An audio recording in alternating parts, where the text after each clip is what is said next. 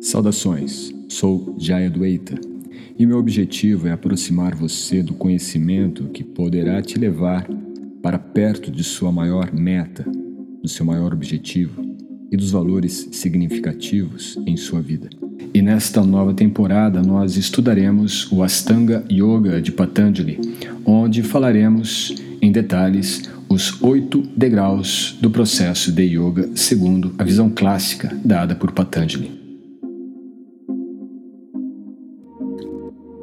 Brahmacharya é o quarto aspecto que compõe as regulações de Yama.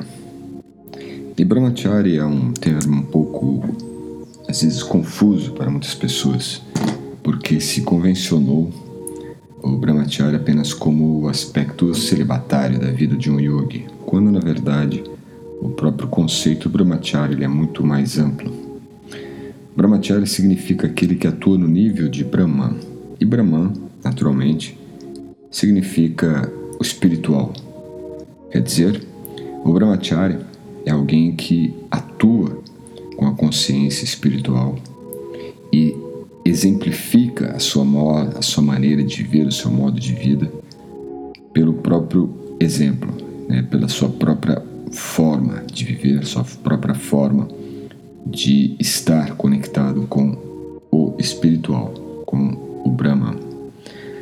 Em todas as circunstâncias, o yogi deve ser um brahmachari e sempre agir com consciência de Aham Brahmasmi, que é um termo conhecido dentro das escrituras, onde significa eu sou espiritual. Aham Brahmasmi. Ou seja, eu não sou este corpo material. Este é o ponto central do conceito de Brahmacharya: entender e agir com a consciência fora do contexto material, fora do contexto corpóreo, fora do contexto físico e não meramente do corpo, como eu já disse aqui nesse podcast anterior. O corpo não é um problema, o corpo não é a questão, o corpo ele é um instrumento muito poderoso e até porque o que exemplifica a vida de um brahmachari é o seu autocontrole. Então, se nós temos autocontrole, naturalmente nós temos uma consciência no campo espiritual e isto facilita então este domínio sobre os impulsos do corpo, que aí sim recairia no conceito básico de brahmacharya como celibatário. A atitude do yogi que segue uma vida brahmacharya deve basear-se neste princípio e nunca no conceito corpóreo de desfrute dos sentidos materiais do corpo. O aspecto da abstinência sexual é apenas um aspecto externo da vida de brahmacharya. A meta não é meramente a vida celibatária, mas o controle dos sentidos.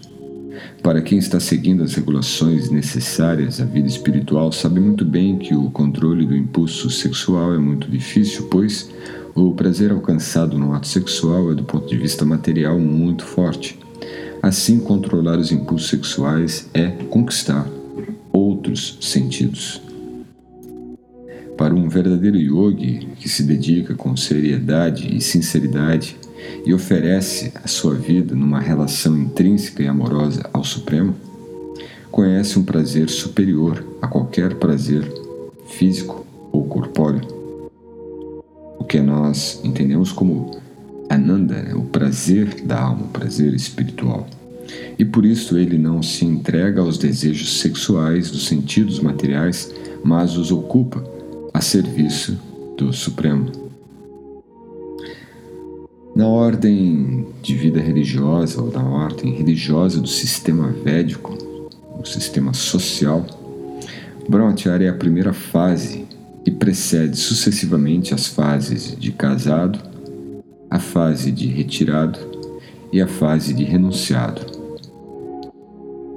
O que equivale à, à vida de Grihasta, a vida familiar, a vida de Vamanaprastha, que é a vida retirada da vida familiar, e sannyasi, que é a vida renunciada, uma vida solitária.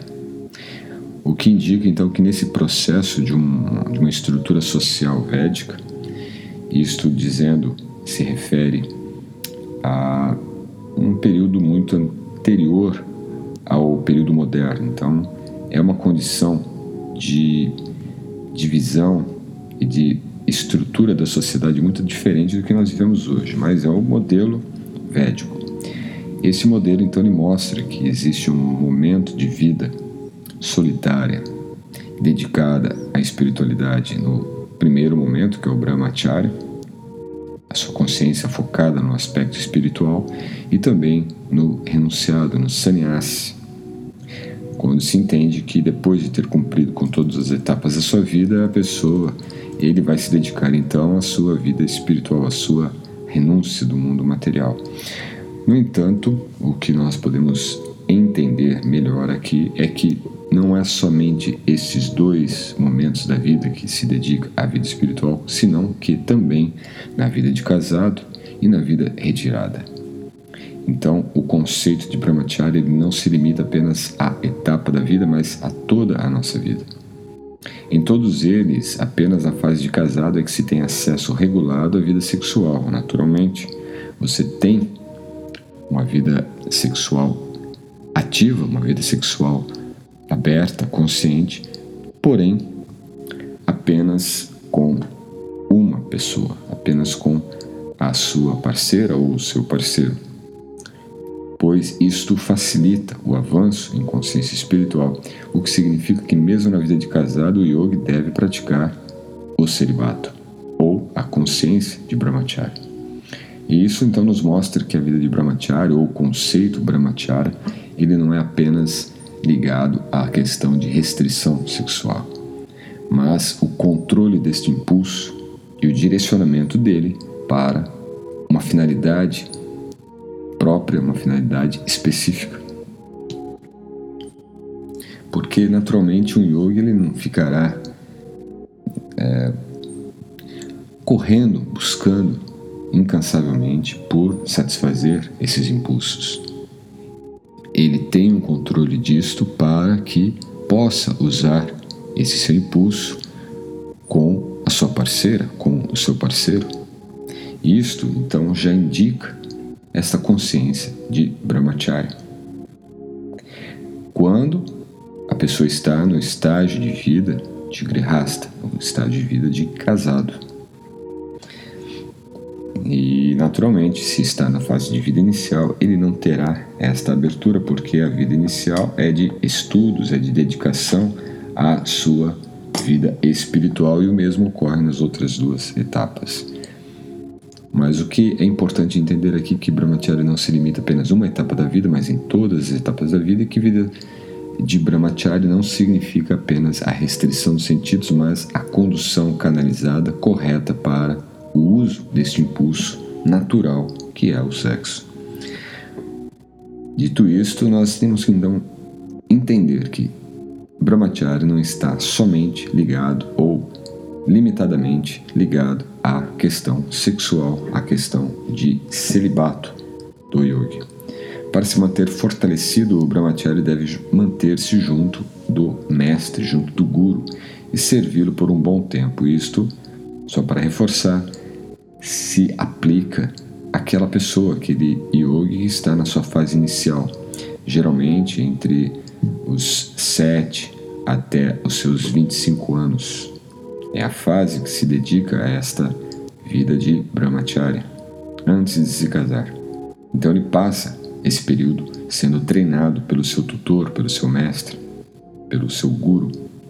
O guru ensina ao yogi e discípulo a controlar os sentidos e a concentrar-se no objeto de sua busca transcendental, de sua busca metafísica. Enfim, a prática de brahmacharya capacita a memória a agir com mais rapidez e aumenta a duração de vida, como se declara no próprio Yoga Sutra, no capítulo 2, no Pada 2, verso ou Sutra 38, Brahmacharya Pratishtayam Viryalabaha. Estabelecendo-se firmemente no controle dos órgãos genitais, facilmente desenvolve-se vigor. Virya, virya é vigor. Então você tem mais vigor, mais vitalidade, mais força, mais foco concentração, memória. Porque toda esta energia, ela pode ser perdida quando você está com os sentidos desenfreados e, claro, claro, entenda-se, não apenas com os sentidos desenfreados para o sexo, mas para qualquer coisa. A questão toda do brahmacharya não é somente o sexo, mas o seu desregramento em qualquer ordem. Pode ser em jogos, pode ser em bebidas, pode ser em cigarro, em, em televisão, em Netflix, pode ser em qualquer coisa. Pode ser em colecionar carros, pode ser qualquer coisa. Então a questão é a consciência não estar desregrada, solta para qualquer tipo de atividade, mas direcionada para o seu propósito real, seu propósito específico, seu propósito verdadeiro, que em última análise, como foi visto, é espiritual.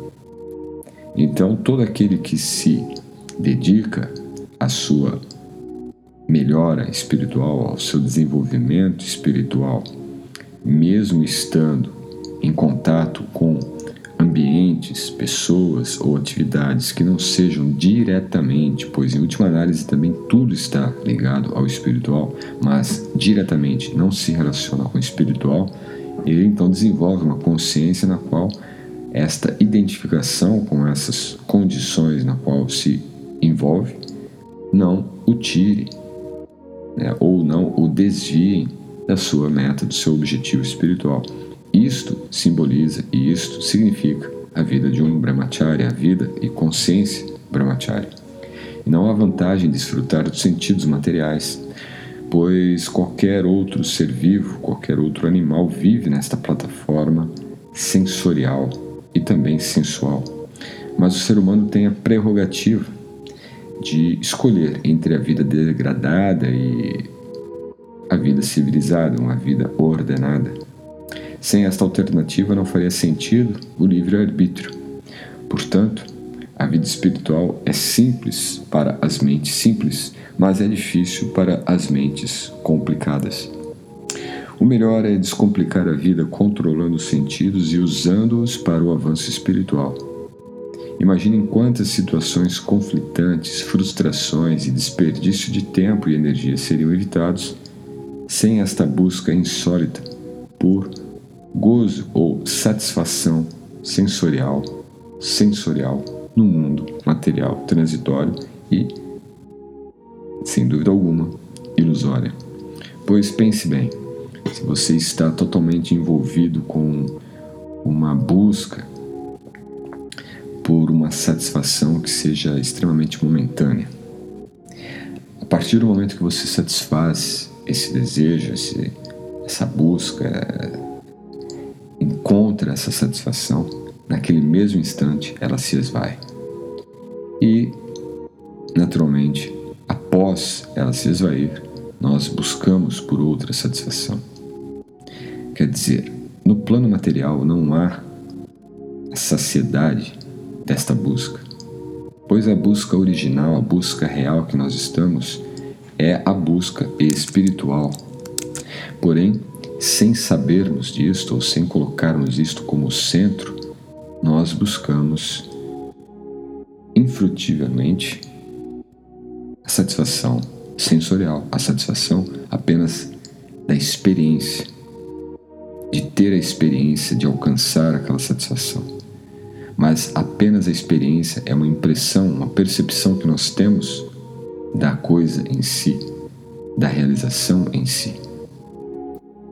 A nossa consciência, por ser às vezes em condições materiais limitada, porque nós temos limites materiais, ela então não capta toda a realidade da experiência.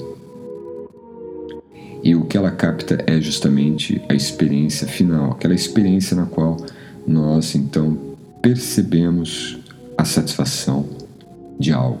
Só que aquela satisfação foi muito superficial, foi muito pequena. E então no momento seguinte já se manifesta mais intensidade, por mais satisfação, por buscar mais realização sensorial. E assim sucessivamente, sem fim. No entanto, com o conceito deste aspecto brahmacharya, estando em nossas vidas como uma das regulações de yama, ou seja, eu vou me regular a ter um direcionamento apropriado para este impulso de buscar por satisfação, por buscar de uma gratificação sensorial, eu então limito a minha possibilidade de me frustrar com a experiência superficial da realidade. E quando nós focamos numa experiência mais apropriada, numa experiência real, ainda que do campo sensorial, essa experiência dirá muito mais à nossa consciência. Nós teremos um foco maior naquela experiência e, sim, desfrutaremos de uma profundidade maior. E quando se desenvolve esta capacidade, então, de direcionar para uma experiência mais profunda da nossa vida, das nossas relações e realizações, então nós começamos a perceber que existe uma outra camada de percepção, uma outra camada de experiência, uma outra camada de realização sensorial. Isto seria o processo natural e gradual de desenvolvimento de uma consciência espiritual para quem não está sendo treinado dentro de um sistema ou de um método yógico. Mas mesmo uma pessoa que esteja buscando por algum tipo de elevação ou de mudança de sua consciência para um plano mais sutil, mais espiritualizado, isto certamente ajuda nesse momento. Ou seja, de você direcionar para uma experiência real e entender que esta busca ela é infrutífera quando na plataforma errada, que é a plataforma meramente material, meramente corpórea, meramente sensorial. Então, isto é a regulação de vida brahmacharya, ou a regulação de controle dos sentidos. Ninguém coloca os sentidos no fogo. O fogo, o único sentido que nós levamos ao fogo e entendemos o que ele é, é o sentido da visão, ou é o sentido tátil, quando você aproxima do calor. Mas ninguém precisa do sentido diretamente exposto, ninguém vai colocar a mão no fogo para saber se queima.